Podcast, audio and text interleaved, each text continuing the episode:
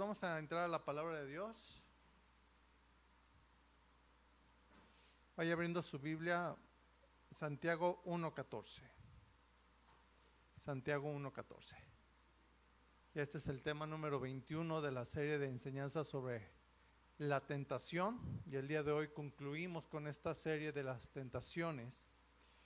Y se llama, para terminar, renunciando a la concupiscencia renunciando a la concupiscencia. Así es el tema número 21 y el último tema de la serie sobre la tentación. La concupiscencia, el original griego que aparece ahí en Santiago 1.14, dice que también se traduce como anhelo, eso es concupiscencia, anhelo, deseo, codicia, también se traduce como lascivia, pasión. Es como se traduce también con concupiscencia. Anhelo, deseo, codicia, lascivia, pasión. En este caso, por pecar o anhelo, deseo, codicia, lascivia, pasión por el pecado. ¿De acuerdo? Entonces, en cuanto al tema que es renunciar a la concupiscencia, significa renunciar al anhelo de pecar, a la codicia de pecar, al deseo de pecar. Renuncia a, a codiciar, a tener envidia, renuncia a la lascivia, renuncia a los deseos sexuales, renuncia a las pasiones desordenadas. Eso, es lo que vamos a abarcar en este tema. ¿De acuerdo? Entonces dice aquí la palabra de Dios, Santiago capítulo 1, el verso 14, dice así, sino que cada uno es tentado cuando de su propia concupiscencia es atraído y seducido. Entonces, cada uno es atraído y seducido, dice aquí, por sus propios deseos, por sus propias pasiones, ¿sí? por su propia concupiscencia, por sus propias envidias y por sus propias lascivias. Dígale al que está a su lado, estamos graves, muy graves. ¿De acuerdo? Entonces le dije, cada uno es atraído y seducido. Seducido, fíjese, la palabra seducir significa persuadir, o sea, convencer. Eso es, seducir es convencer, ¿sí? Incitar, incitar se refiere a provocar. Seducir es convencer, provocar a alguien por promesas o engaños a que haga alguna cosa. Otra vez, Seducir significa convencer, provocar a alguien con promesas o engaños a que haga alguna cosa. Eso es seducir. También seducir es atraer, cautivar, y esto de cautivar significa atrapar, o sea, alguien que es seducido es alguien que es atrapado. La concupiscencia, para que entiendan, nos atrapa, ¿sí? Eso es seducir, o sea, seducir es atraer, cautivar, o sea, atrapar, ¿sí? Ejercer una irresistible influencia sobre alguien. Eso es seducir, o sea, que, provoca una influencia muy fuerte en ti. Entonces, la concupiscencia son esas, esas, esas pasiones, esas lascivias por el, por el pecado, o sea, esa concupiscencia, esas lascivias, esos deseos por el pecado nos atraen y nos atrapan. ¿Está captando? Por eso la palabra nos dice claramente, ¿verdad? Y no lo puse ahí porque lo hemos entendido, ¿verdad? Pablo le dice a Timoteo, huye de las pasiones juveniles, huye de las concupiscencias. Eso es lo que significa. ¿Ok? Huye de las concupiscencias. ¿sí? Si no huimos de las concupiscencias, pues nos van a atrapar.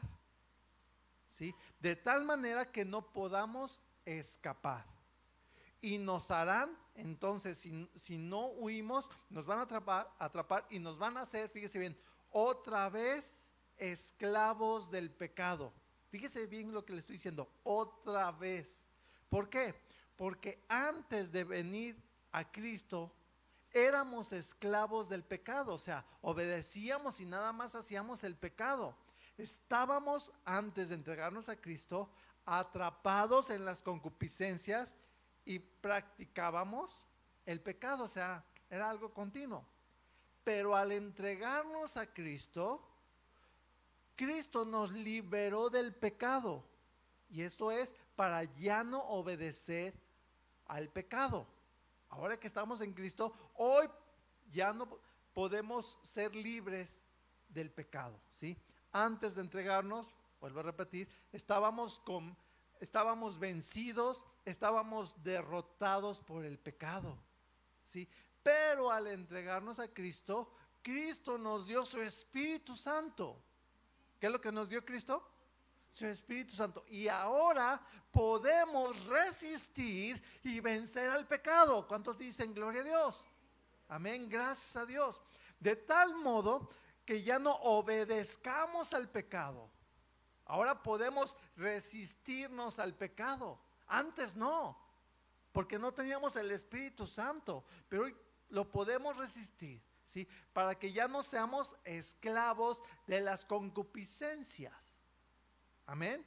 Ahora debemos transformar nuestra manera de pensar. ¿Qué debemos transformar? Nuestra manera de pensar.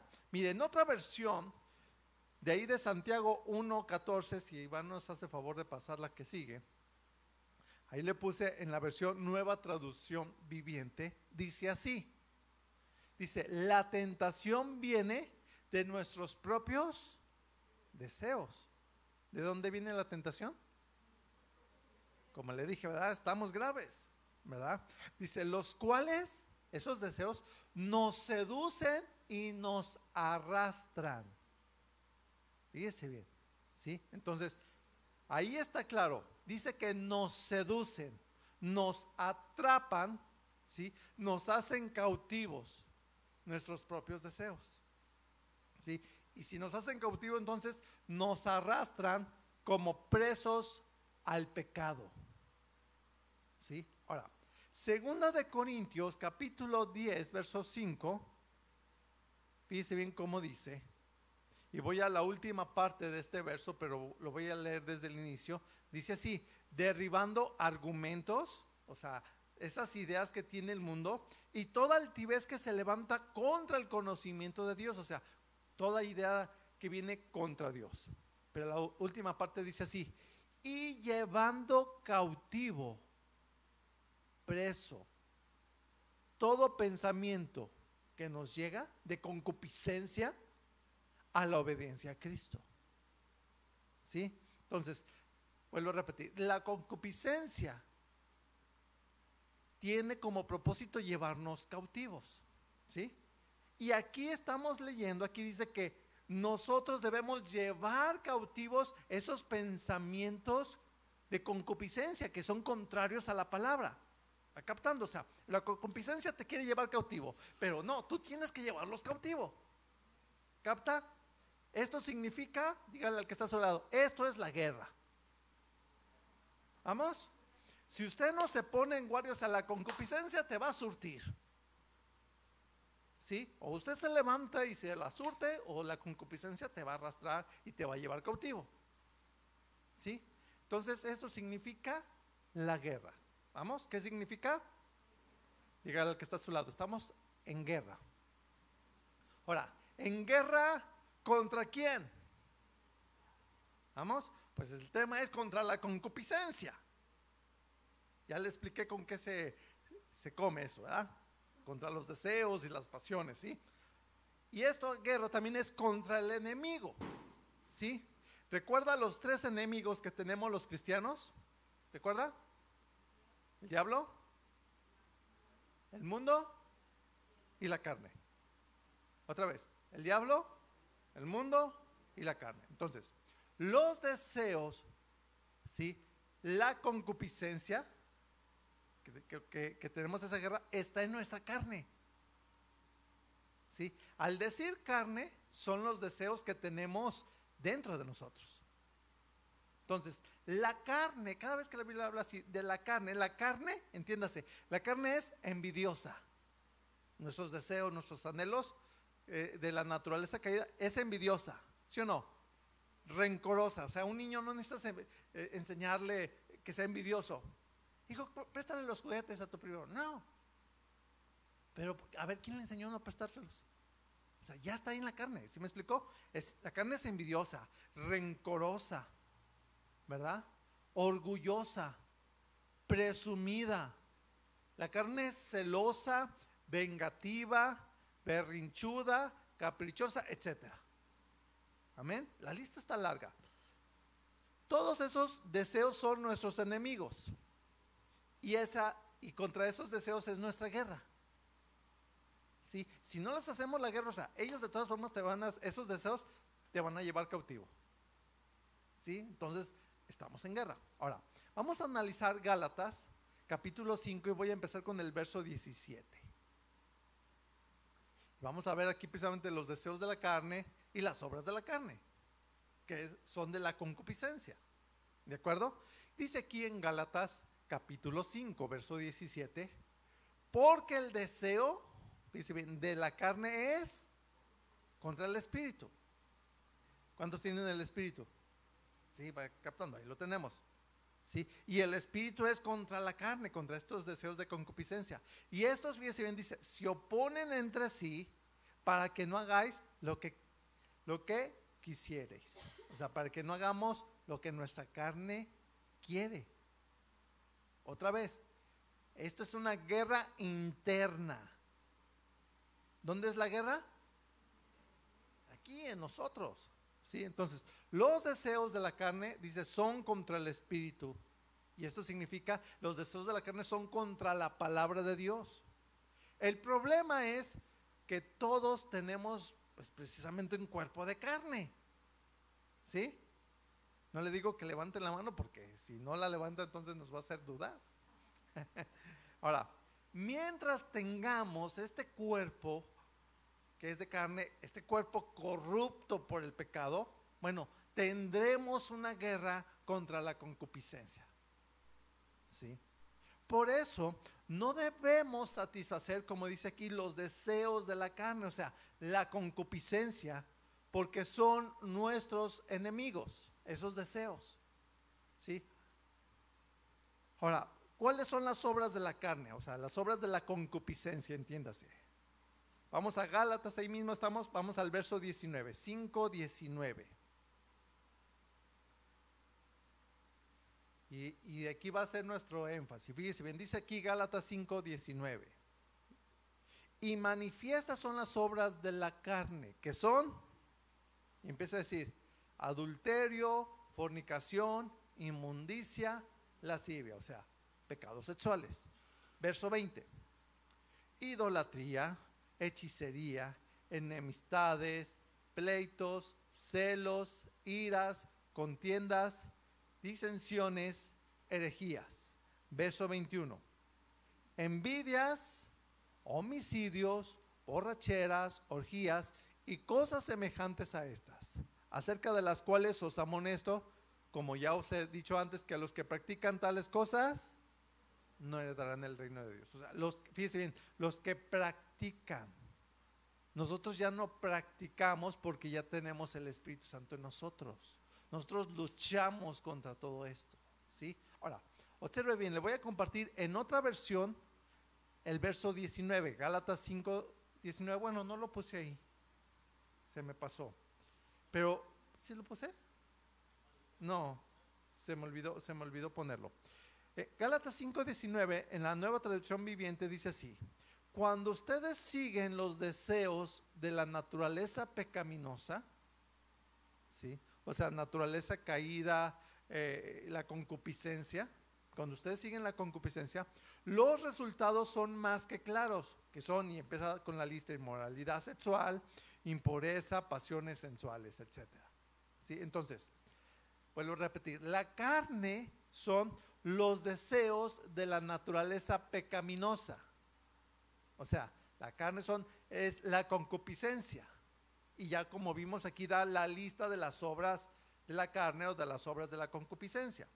Esta lista de concupiscencia o de deseos carnales que leímos aquí en Gálatas 5 y, lo mencioné, empieza con deseos o con, con, concupiscencias sexuales.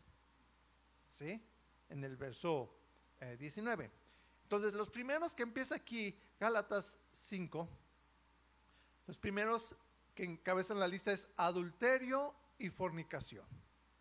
En la nueva traducción viviente estos los, los pone como inmoralidad sexual. ¿sí? Dentro de la serie aprendimos, estudiamos que tanto la pornografía como vivir en unión libre, o sea, sin casarse, es inmoralidad sexual, porque estás viviendo con alguien que no es tu esposa, con alguien que no es tu esposo. ¿Sí? Entonces vamos a desglosar esto, la inmoralidad sexual. Y voy a enfocarme pornografía, unión libre. La pornografía es una concupiscencia, un deseo, una pasión, ¿sí? Porque atrae con curiosidad, ¿sí? De querer ver la desnudez, ¿sí? Mire, la Biblia enseña que después del diluvio, después de que terminó el diluvio, salió Noé junto con sus hijos y sus nueras, claro, llevaba a su esposa también y los animales, pero dice que sembró una viña y este cosechó las uvas y de ahí pues sacó el jugo y se, se, se fermentó, hizo vino y luego pues bebió del vino y se embriagó. Y dice la Biblia que cuando se embriagó quedó desnudo. ¿Sí? Vamos a Génesis 9, verso 22. Ahorita voy a regresar a Gálatas. Y dice que ahí este embriagado se quedó desnudo eh, por la embriaguez, embriaguez quedó este, inconsciente. Y dice que por ahí iba pasando su hijo menor que se llamaba Cam. ¿Sí?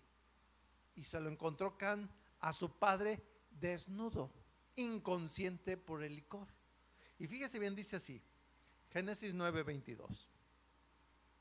Y Cam, padre de Canaán, estos de Canaán hace énfasis porque los de Canaán eran los enemigos de Israel y, eh, los, de Canaán eran los que vivían la tierra donde Dios mandó al pueblo de Israel a habitar, que es ahorita. Vamos.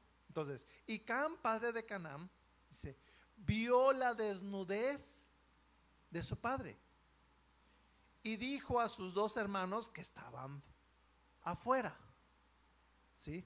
Entonces, fíjese bien, Cam dice, vio la desnudez de su padre. Entonces, este vio la desnudez, da a entender que lo vio y se burló. Porque dice el contexto que va y le, platica a sus hermanos, y luego sus hermanos van y este, se cubrieron la cara para no ver la desnudez y caminando de espaldas y, tapan a su padre y lo levantan. Cuando Cam no hizo eso, él hizo un chisme. ¿Sí? Entonces, entiéndase eso un hombre viendo a otro hombre desnudo con deseo, o sea, con, con, con concupiscencia, eso es homosexualismo. ¿Sí? Ahora, aquí en Cam se prendió, se encendió en su lascivia, en su deseo sexual, que no controló Cam, ¿sí? Y hay algunos que dicen que ah, posiblemente hasta abusó sexualmente, fíjese bien. Sí, ahora, el simple hecho de burlarse de la desnudez, ¿sí? Y, verlo a su padre con morbo, porque ese es el punto, que lo vio con morbo, ¿sí? Estando Noé noqueado por el licor, o sea, inconsciente por el licor, o sea, eso es un abuso, porque estaba inconsciente, ¿sí? Y la intención de Can, pues ahí se ve que era pervertida, con morbo y entiéndase, pues con deseos homosexuales. ¿Por qué? Porque venía también de un mundo caído totalmente. ¿Sí? Entonces, la homosexualidad es una perversión que viene de un abuso y claro, tiene mucho que ver con la pornografía, ¿sí? Con ideas y pensamientos que ya están distorsionados y pervertidos. ¿De acuerdo? Entonces, aquí vemos un ejemplo de ver la desnudez que está mal. Y aquí vemos, fíjese, hombre con hombre. Ahora, vamos al Levítico 18, verso 6. En Levítico 18, fíjese bien, explica claramente de no descubrir la desnudez de mujeres. Ahora aquí habla de mujeres, o sea, de hombres viendo mujeres. Especialmente el contexto habla de parientes. Y habla desde el verso 6, Levítico 18, 6, hasta el 19. Luego también en el capítulo 20 de Levítico vuelve a, hacer otras aclaraciones Dios, ¿verdad? En cuanto a esto. Pero vamos a ver solamente un verso, ¿no? Para no, no extendernos. Dice aquí Levítico 18, verso 6. Dice, ningún varón. ¿Cuántos varones? Dice, ningún varón se llegue a su pariente próxima alguna para descubrir su desnudez. Yo Jehová, o sea, este yo Jehová significa así lo manda Dios.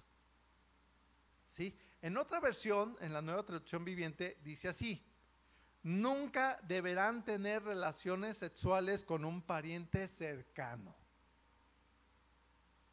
Entonces, e, e, el mensaje que leemos aquí del Levítico 18:6 en la Reina Valera 60, que es la que tenemos, hay dos palabras que dice llegar y descubrir su desnudez. ¿Ya las captó? Llegar y descubrir su desnudez. Significa ambas en el contexto tener relaciones sexuales. Llegar y descubrir su desnudez. ¿De acuerdo? Ahora, descubrir la desnudez, entiéndase, ¿verdad? Que es desear su desnudez. ¿Va captando? No desearás ver la desnudez. Sí. También significa, en pocas palabras, tener morbo para ver y tocar el cuerpo desnudo. ¿Sí? Vuelvo a repetir, descubrir la desnudez también significa tener morbo para ver y tocar su cuerpo desnudo. Ahora, aquí en Levítico dice empezando con parientes y especifica, ¿verdad?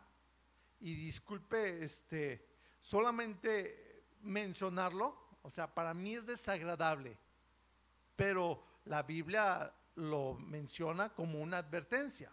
Y solamente lo voy a decir así de una manera rápida, sin decir los versículos, pero como le digo, están de ahí del verso 6 hasta el 19. Pero en pocas palabras dice, no desee ver ni tocar la desnudez de padres con hijos. Sí, ni viceversa. No desear ni ver la desnudez entre hermanos ni con tíos ni con sobrinos, ni con abuelos ni con nietos, ni con nueras con suegros, ni con yernos con las suegras, ni con los cuñados, etcétera. ¿Sí me explico? O sea, le resumí ahí del verso 6 al 19. ¿Sí? O sea, ¿por qué? Porque es perversión, es morbo, es pecado. ¿De acuerdo? Entonces, si no se mantiene cautiva esa concupiscencia, como vimos que es una guerra, te va a hacer cautivo a ti. ¿Sí? Entonces, la semana pasada vimos eh, específicamente el décimo mandamiento. ¿Recuerda cuál es el décimo mandamiento? No codiciarás, ¿verdad? Eh, las cosas de tu prójimo, pero entre ellos habla no codiciarás la mujer de tu prójimo. Recuerda, lo vimos la semana pasada. Entonces, cualquier mujer que no sea tu esposa, o entiendas a las mujeres, cualquier varón que no sea tu esposo, bueno, será el esposo de alguien más o será la esposa de alguien más. ¿Está de acuerdo con eso? ¿Sí?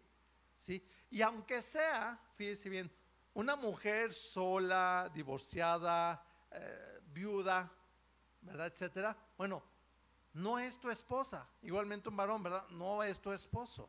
O sea, tus ojos, tu deseo es para tu esposa, para tu esposo. Inclusive, fíjese bien, no lo puse aquí, se lo comparto ahorita así entre paréntesis. Por ejemplo, en, en 1 Tesalonicenses 4, Pablo menciona, y creo que es como el verso 4 o el 6 por ahí, Pablo menciona que aún los casados no tengamos a nuestra esposa en un deseo de concupiscencia. ¿Sí me explico? O sea, que debemos controlar la concupiscencia. Y ojo, mire, hablando de esto, hay mujeres, sabemos que, bueno, por X causa, pues son mujeres públicas o entiéndase prostitutas, por X causa, ¿sí? Pero entiéndase también, ¿no? Y hay algunos que publican fotos de ellas, pero no es tu esposa, ¿sí? Igualmente hay varones así que publican fotos, no es tu esposo, no los veas, no las desees. Ese es el mensaje. Debemos renunciar a eso, ¿sí? Aunque esa mujer, ¿verdad? publique fotos, publique videos sensuales, no los veas. ¿Por qué? Porque te van a hacer cautivo, van a cauterizar tu corazón. Porque si los ves, va a alimentar el morbo en ti. De por sí que ahí está. Y si lo estás viendo, va a alimentar ese morbo. La concupiscencia te va a hacer cautivo, te va a hacer esclavo te está engañando, ¿sí? Entonces, el, día de hoy, ¿verdad? Publican videos sensuales desde las simples aplicaciones de los celulares que es en TikTok. Los adultos no sabemos mucho de eso, pero los chavos sí. El famoso TikTok, ¿verdad? Y esos bailes, ya todos bailando y como dicen, creo que le llaman perreando. Hasta la palabra suena feo, ¿verdad? perreando, ¿sí? No lo vean, por favor. Huyan de esas pasiones, ¿sí? No los busquen, no, mucho menos los frecuenten, ¿sí? Sea de muchachas o de muchachos también así bailando semidesnudos o ya no digamos desnudos, no los vean.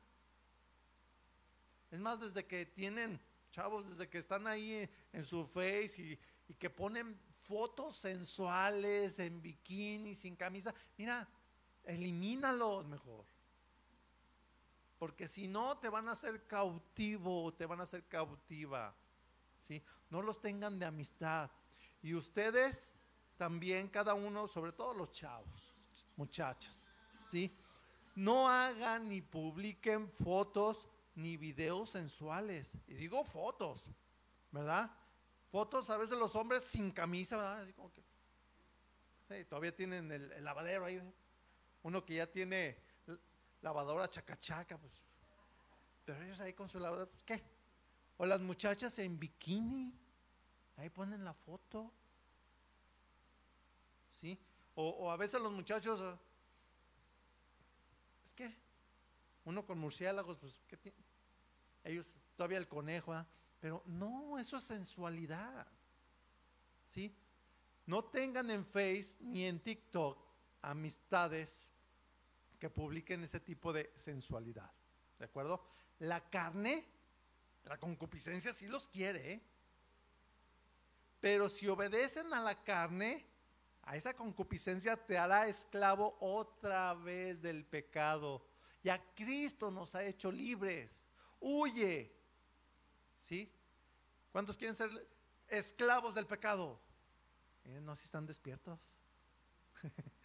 ¿Cuántos quieren de veras vivir en victoria sobre el pecado? Amén. están despiertos. Entonces, si queremos vivir en victoria, pues lleve cautiva esa concupiscencia. Renuncie a ese tipo de concupiscencia. Amén. Sobre la inmoralidad sexual. Es una tentación y un deseo de la carne, una concupiscencia, pues solo juntarse, ¿verdad? Sin casarse, sin tomar en cuenta a nadie. Ninguna autoridad. No, ¿para qué? Piensan, pues ¿para qué me caso? Luego, ya vivimos juntos, ya hasta tenemos hijos, algunos hasta nietos. No, no, no. Casarse es solamente un papel. Luego como pretexto dicen, no, yo conozco algunos que nomás se casaron y luego se divorciaron. Mejor así. No, lo que pasa es que al casarse hacen un compromiso, un pacto. Dios es un Dios de pactos, ¿sí? Y a muchos no les gusta el compromiso. Casarse es un pacto, un compromiso de ser fiel y exclusivo, propiedad de la esposa, propiedad del esposo. ¿sí? Casarse es responsabilidad de amar, de cuidar y ver por las necesidades de la esposa, ver por las necesidades del esposo por toda la vida. ¿Sí? Y esto significa en las buenas y en las malas, en salud y en enfermedad, ahí se están apoyando y cuidando, en riqueza y en pobreza, estar siempre juntos, no abandonar ni dejarse nunca, sino permanecer fieles el uno al otro, a pesar de las diferencias que a veces seguimos teniendo, a pesar de los problemas. Es un pacto. Amén. En la unión libre, pues no hay pacto. En la unión libre no está Dios ahí entre ellos. No hay ley. La unión libre, entiéndase, es pecado, porque no hay un compromiso. ¿sí? También, fíjese bien, el deseo de la carne, la concupiscencia de la carne, es ser infiel, lo que estamos hablando, contrario al pacto. Ser infiel es una concupiscencia de la carne. ¿sí? La infidelidad se siembra desde solteros. Se siembra desde niños. Cuando le dicen a los niños, y lo he dicho en varias predicaciones, ¿verdad?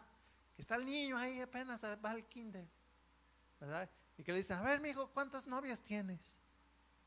Está en kinder. ¿Para qué es el noviazgo? Para casarse, ¿verdad? Luego, en los jóvenes, ¿verdad? Fíjense bien, se va creando, se va cultivando la infidelidad con las selfies sensuales. ¿Para qué es una selfie acá todo sensual? ¿Para qué es? ¿Para mandársela a la esposa? Digo, para mandársela, eso sería bueno, pero no, se la pasan de galanes.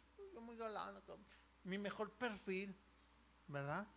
Pregunto, a ver, están este, urgidos de que te vean las muchachas, urgidas las muchachas de que te vean los muchachos. Vuelvo a repetir, ¿no? Los muchachos ahí sin camisa o de galanes, de pose. ¿Les surge promover sus encantos? ¿O qué? ¿Sí? Es una concupiscencia, querer tener mil admiradores, mil admiradoras. Es una concupiscencia.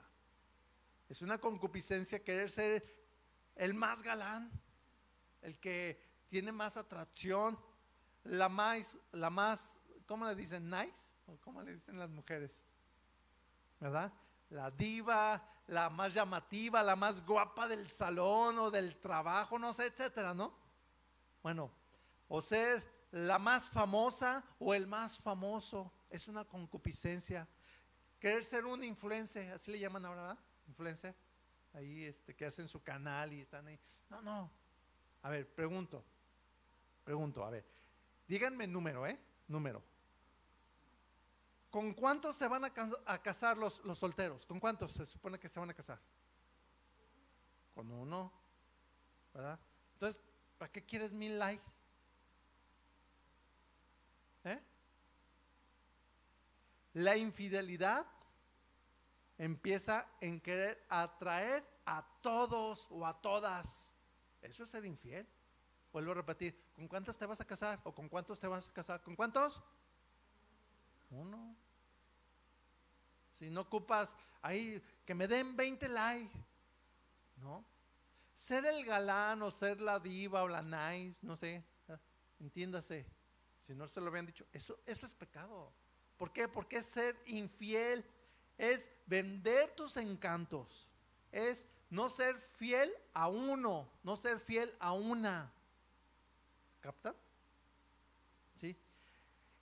es más problema, es más problemático ser bonita o ser el guapo, porque tendrás más admiradores, más, más admiradoras, y te van a decir de montón de piropos.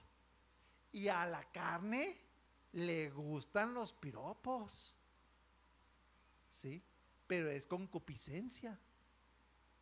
¿Sí? Así que no alimentes esa concupiscencia de que te digan, ay, qué galán, ay, qué guapa.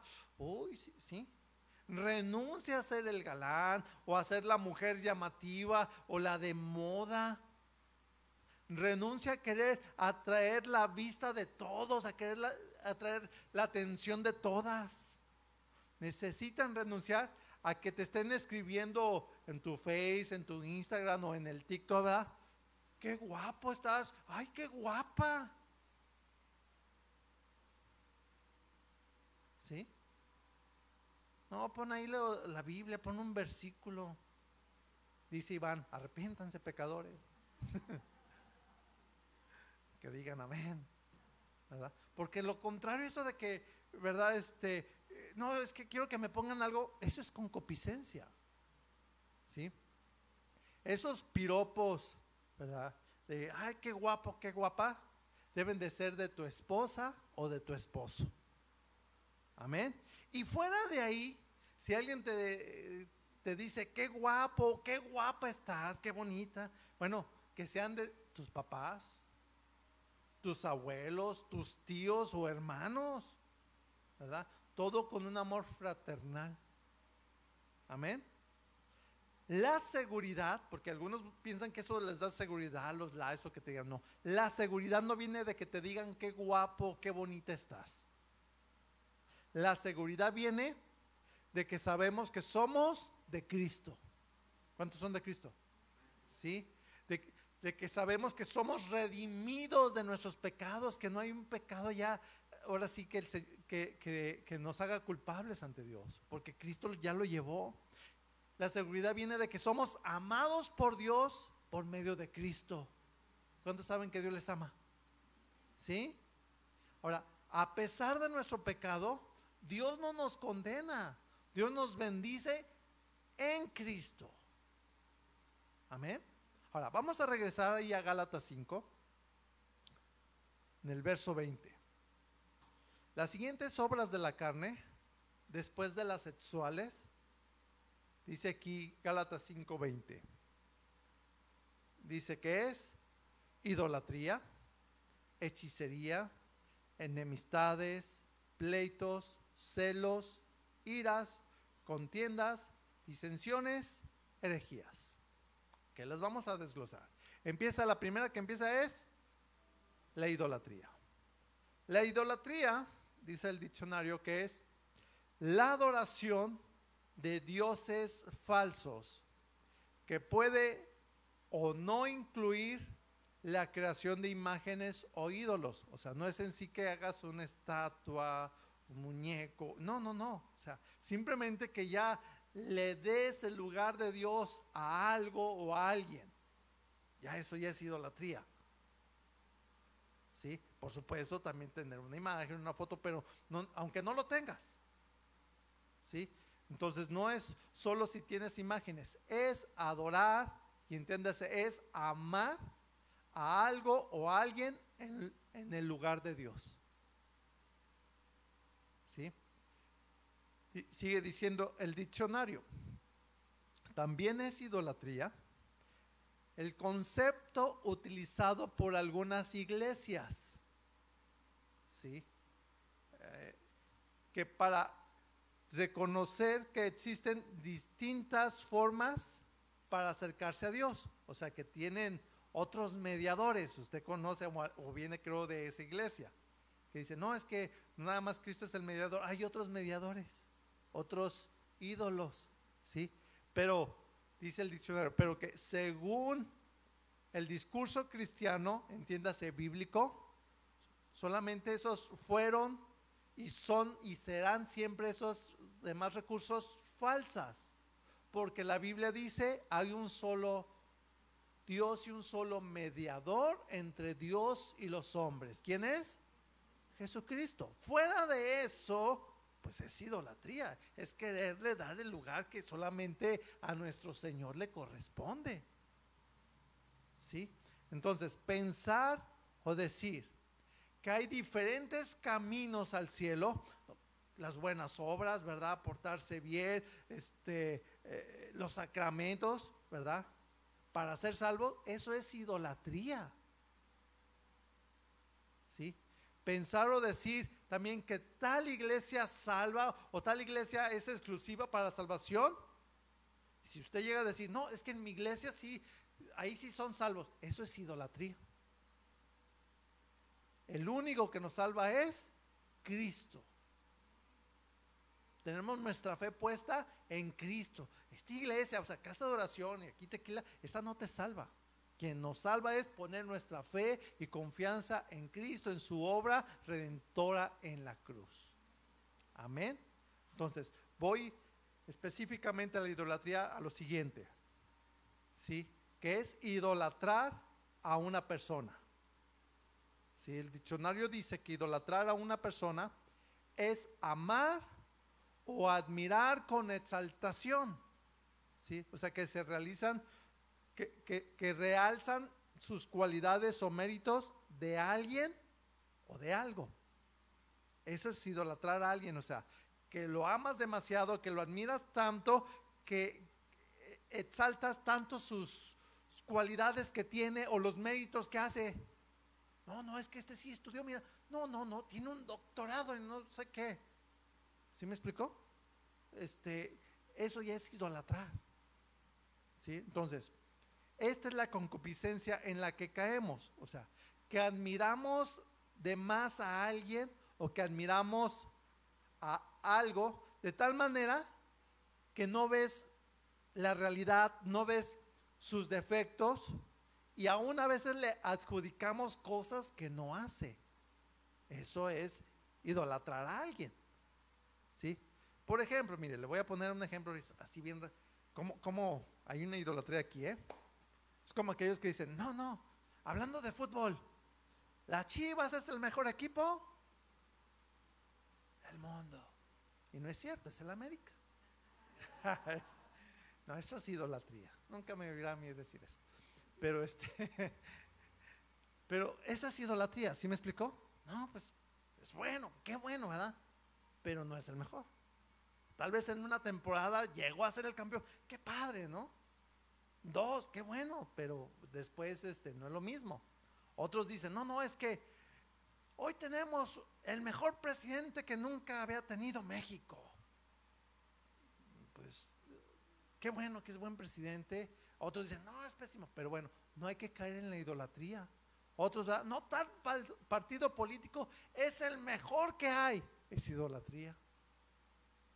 ¿Sí me explico? O en nuestro contexto cristiano, fíjese bien, aquellos que dicen, no, es que tal pastor, ay, tal pastor, que ore por mí, porque ora él por mí y, y sano. Pues no es el pastor, es Dios. ¿Sí? O sea, no hay que idolatrar. Tal pastor, no, no, nunca se equivoca. ¿Nunca? A ver, ¿nos equivocamos los pastores? Ay, hermano, lo dijo así muy... no, sí es cierto, sí nos equivocamos. ¿Verdad? algunos dicen, bueno, si predica el tal pastor, sí lo creo. O, o si, si va a predicar el pastor en la iglesia, sí voy, si no, no.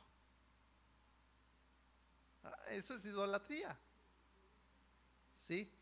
Ahora, se trata sobre todo de que se predique la Biblia según el contexto correcto, aunque no en, esa noche no lo predique el pastor. ¿Vamos? ¿Sí? Entonces, eso es importante. ¿Sí? Este, Entonces, otros piensan, fíjense bien, en sí mismos la idolatría de sí mismos, ¿sí? Este, eso se llama narcisismo, o sea, amarse a sí mismo demasiado, ¿sí? Por ejemplo, algunos se ven tanto en el espejo, ¿verdad? Luego dicen, oh, es que me gustan tanto mis ojos, la ceja tan tupida, también formadita, mi cabello sedoso, etcétera. Narcisismo.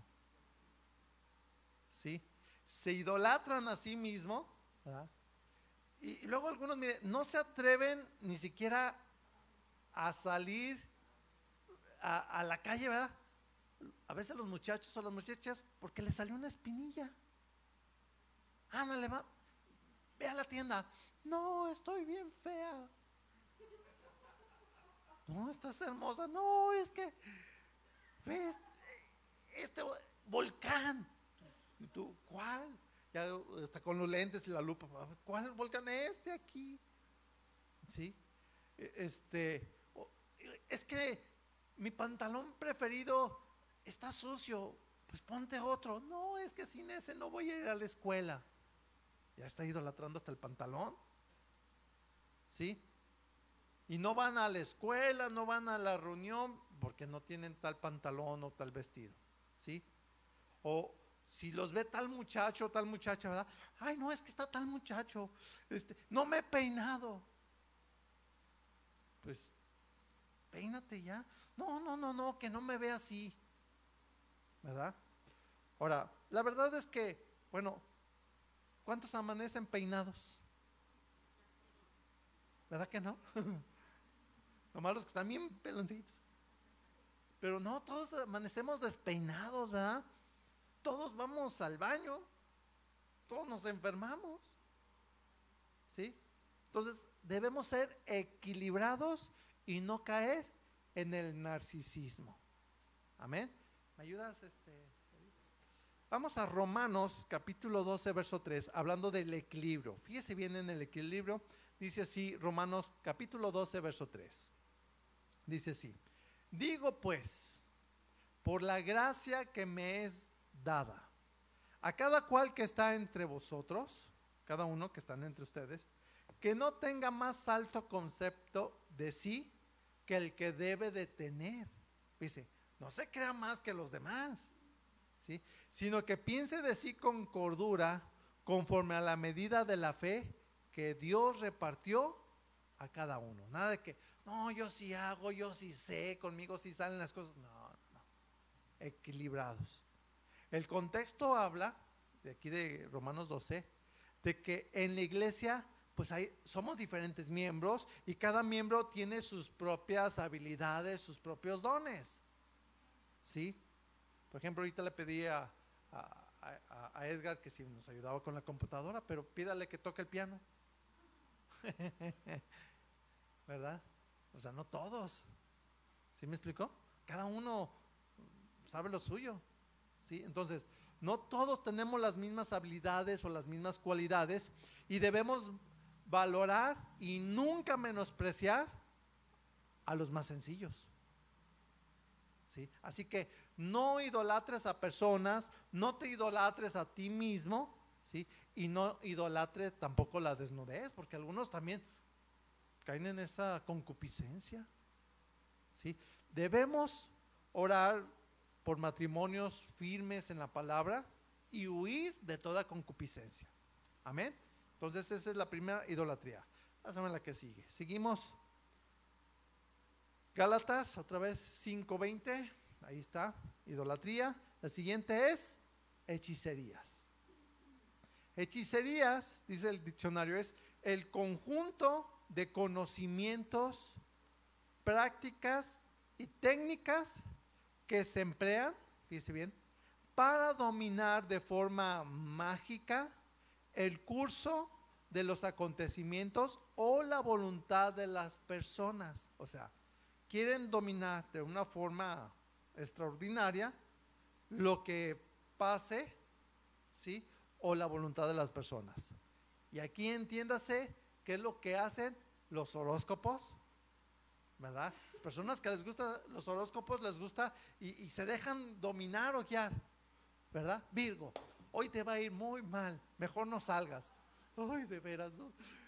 Mi horóscopo dijo que, o sea, sí me explicó, o sea, ya te quieren dominar, ¿verdad? La lectura de la mano, las limpias, no ocupo que me hagan una limpia o, que me lean la mano para ver qué me espera el futuro y se dejan guiar por todo eso. ¿sí? Es una concupiscencia querer escuchar un horóscopo o que te lean la mano o que te digan el futuro. Y sobre todo, ¿verdad? A todos les esperan escuchar, ¿verdad? Vas a ser próspero en el amor. me va a ir bien. Vas a conocer el amor de tu vida el día de hoy. están todos, ¿verdad? Este, luego, en los negocios te va a ir muy bien. Emprende lo que te has propuesto y tú, ¿qué había planeado? Ni habías planeado nada. ¿Verdad? Pero ahí estás. Tendrás dinero. ahí está, ahora sí. Compadre, préstame, acabo, voy a tener dinero. Y nada, ¿verdad? Vas a tener casas, eso es lo que anhelan, ¿verdad? Luego, por ahí te dice, te lee la mano y ve un coche nuevo. Ay, qué bien. Pues a quien no le gusta escuchar, ¿verdad? Te veo con varias casas, casas grandes, etcétera. Suena bien. O que te digan, ¿verdad? ¿Quieres ese amor imposible que no te hace caso? Ven, yo te hago el trabajo para que caiga rendido a tus pies. Y ahí van. ¿Verdad? O ¿quieres ser irresistible a las mujeres? ¿Quieres tener a los hombres comiendo de tu mano? ¿Verdad? ¿Quieres tener un, buen negocio próspero? Ven, yo te hago el, trabajito. ¿Sí?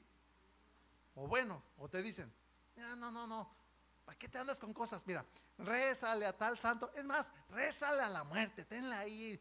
Y unos hasta tienen unas signos bien feas que están, ¿verdad? Y tendrás lo que quieres o para que, eh, ¿sabes qué? Para que le vaya mal a fulano, ¿verdad? O a la persona que te cae mal. ¿Sí? Entiéndanlo. Eso es pecado. ¿Sí?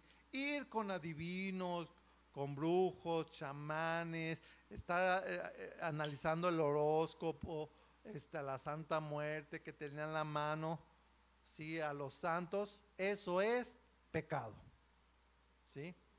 Es concupiscencia de la carne. La Biblia dice, ¿verdad? Ora y bendice por los que te caen mal. ¿Sí? Paga bien por el mal que te hacen. ¿Sí?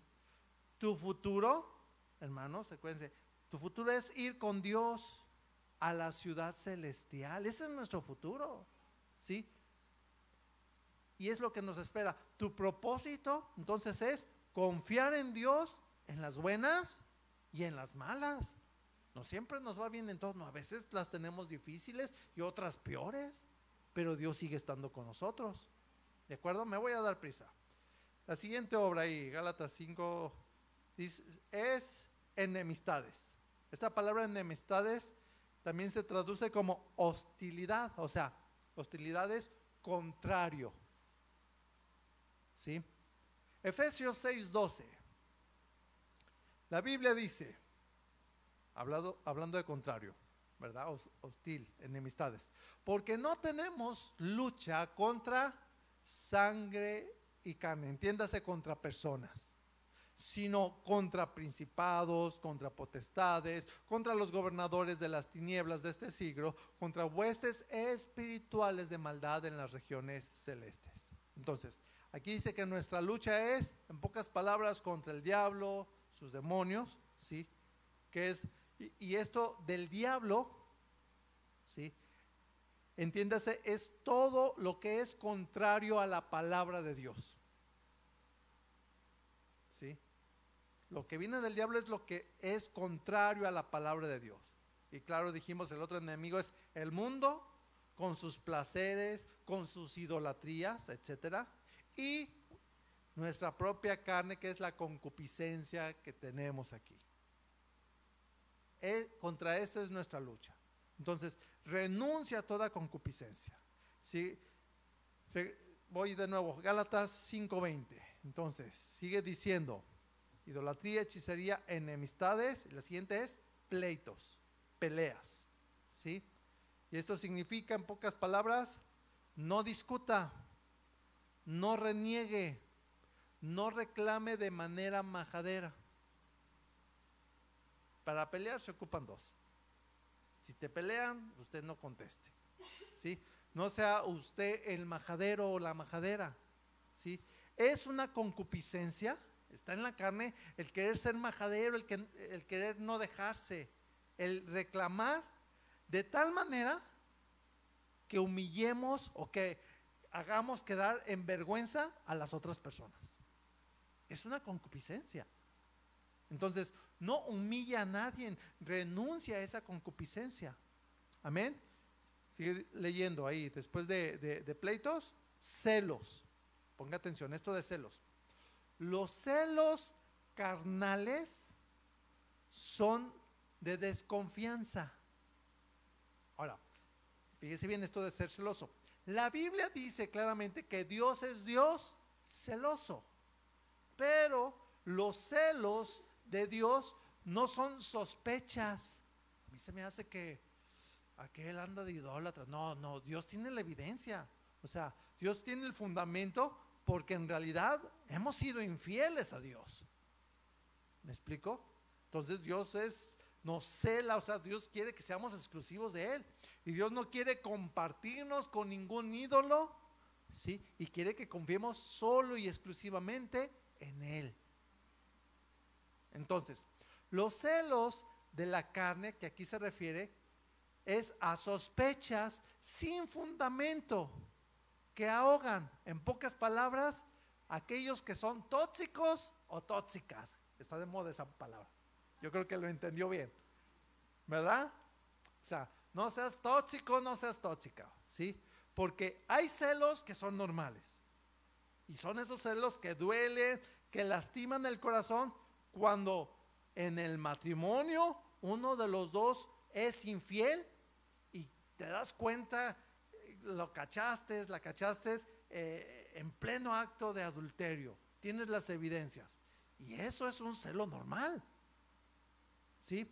Lo que no es normal es sospechar sin fundamento y no dejar ni respirar a la otra persona. ¿Verdad? ¿A quién estás viendo? ¿Quién te está hablando? O sea, eso es ser tóxico, es ser tóxica. ¿Me explico? Y estos celos son hermanos de la envidia. ¿Sí? Algunos tienen celos de otra persona que prospera. Ay, a aquel sí le va bien y ¿por qué a mí no? Eso es envidia y es, es un celo envidioso, es pecado. Debe darnos gusto de que otros prosperen. Que yo no he prosperado, pues, pero yo veo el otro que prospera, pues qué bueno. Señor, síguelo bendiciendo. Amén. La siguiente obra de la carne, ahí Galatas 5, 20, después de celos, es iras.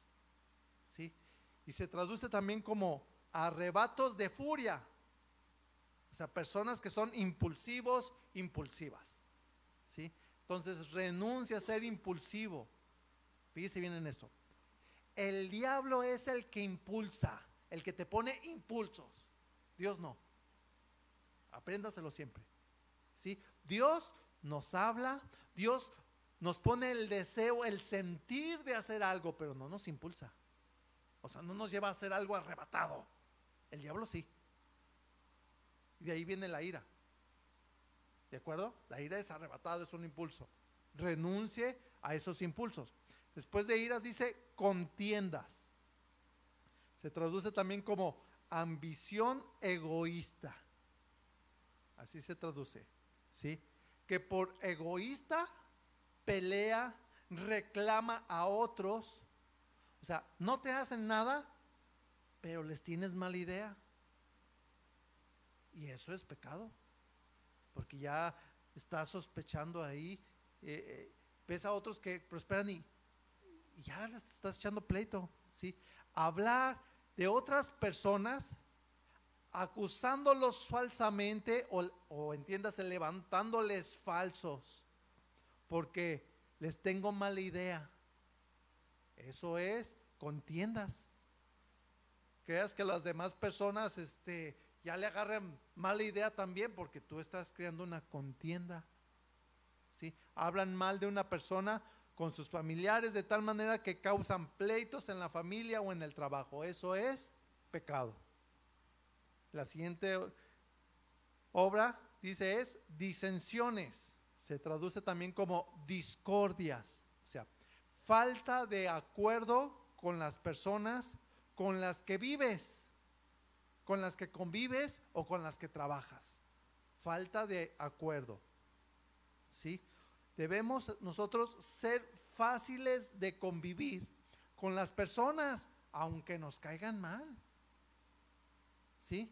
Ahora, ¿quiénes son los que en realidad podemos decir, es que esto me cae mal? Bueno, las que nos caen mal son las personas, número uno, que deshonran a Dios. O sea, la misma palabra dice, Señor, aborrezco a los que te aborrecen. o sea, esos me, me, caen mal, ¿sí? Que se burlan de Dios, ¿sí? O que nos atacan, o que me hacen burla, así como que no me cae bien que alguien me haga burla. ¿Sí me explicó? Pero en las familias, en los matrimonios, a veces también en el trabajo, es común a veces que no hay un buen entendimiento y a veces vienen los malos entendidos. Y a veces cuesta trabajo ponerse de acuerdo en el matrimonio, en la familia, en el trabajo, ¿sí o no? ¿Sí? Y fíjese bien, en ocasiones, este, a veces yo estoy en mi familia, con mi esposa, a veces no estoy convencido de algo. Y a veces es más fácil, este, para salir de acuerdo, pues cedo. ¿Sabes qué? Pues está bien, lo vamos a hacer. ¿Sí? Y fíjese bien, si por algo yo tengo la razón y, hicimos lo contrario por ceder, ¿verdad? Este, yo no voy a recalcar el error de la otra persona, ¿verdad? Ni a mis hijas, ni a mis... No, ya ves, si yo les decía, no, no, no. Sin palabras es mejor ayudar. O sea, calladitos. Está bien, pues no era así, ¿verdad? Amén. La concupiscencia es querer tener siempre la razón o reconocer que, o, no reconocer que nos equivocamos. Esa es la concupiscencia. ¿sí? La concupiscencia es no querer ser humilde o no querer ser humillado. Es una concupiscencia. O sea, humillarme ante, Dios, pero humillarme también ante los demás, ante mi esposa, ante mis hijas. O sea, ser humilde. Así que renuncie a querer tener siempre la razón. Renuncia a querer a, creer que usted nunca se va a equivocar, porque eso es imposible. El único perfecto es el Señor. Amén. Y creo que la última es herejías, ¿verdad? Herejías se refiere a falsas doctrinas. Y esto de herejías es adjudicar a Dios cosas que Dios no dijo o enseñar cosas como de Dios y son contrarias a la palabra. Por ejemplo, lo hemos dicho y una vez más, el declarar, el confesar, confieso, ¿verdad? Yo nunca me voy a enfermar. Eso no se refiere, ¿sí? O que un cristiano nunca se debe de enfermar. Eso es mentira. La Biblia dice, ¿verdad? Que algunos estaban enfermos, ¿verdad? Pablo enfermaba, Timoteo enfermaba, etcétera, ¿sí? O pedirle una ofrenda, ¿verdad? o pedirles que hay, el programa de televisión que te dice, pacta con Dios, da una ofrenda para que oren por ti y Dios va a hacer el milagro en tu vida, en tu familia. Eso es una herejía. ¿Sí? Decir también que, que los suicidas se van a ir al cielo, esa es una herejía, porque es falso. O que hagas lo que hagas, vas a ser salvo, ¿sí? Porque los escogidos, aunque no les prediquen, van a ser salvos. Y eso es falso, es una herejía. Se le tienen que predicar el Evangelio para que crean y los que crean y se arrepientan serán salvos. Entonces la herejía es falta de estudio de la palabra. Y es cerrarse a lo que Dios quiere hacer. Por ejemplo, y nomás pongo este ejemplo así, es como eh, en la Biblia vemos que ellos pensaban que la salvación era nada más para los judíos, que no era para los gentiles, o sea, como para nosotros. Pensaban, no, no, la salvación es para los judíos y, estaban cerrados hasta que el Espíritu Santo le habló a Pedro, hicieron un, concilio y, se dieron cuenta que la salvación es para todo aquel que cree. Amén. Entonces, la palabra no es también para contender, o sea, no discuta, hablando de falsas doctrinas, no discuta con otros, sobre todo en el internet, en el face, eh, no use la palabra para discutir. Eso es importante. Amén. Entonces, termino con Tito 3.9, y ya para orar, hablando de no discutir, sobre todo en cuanto a falsas doctrinas, dice, pero evita las cuestiones necias y genealogías y contenciones y discusiones acerca de la ley, porque son vanas y sin provecho. ¿De acuerdo? Evita discutir, evita contender. Amén. Entonces, lo que usted, Dios le haya hablado, renuncie a toda concupiscencia. ¿Cuántos quieren renunciar a la concupiscencia? ¿Eh? Vamos a orar. Cierre sus ojos y aquí oramos. Cualquier deseo, cualquier concupiscencia de la carne, hay que renunciar. Hable con Dios. Padre, en el nombre de nuestro Señor Jesús, te damos gracias por tu palabra que es verdad. Gracias por tu palabra que es luz.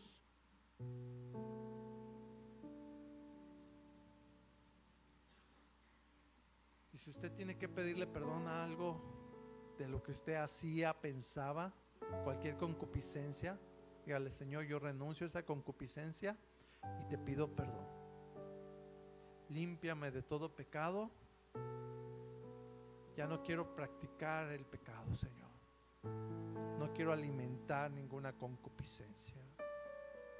Yo me entrego a ti de todo corazón para hacer tu voluntad.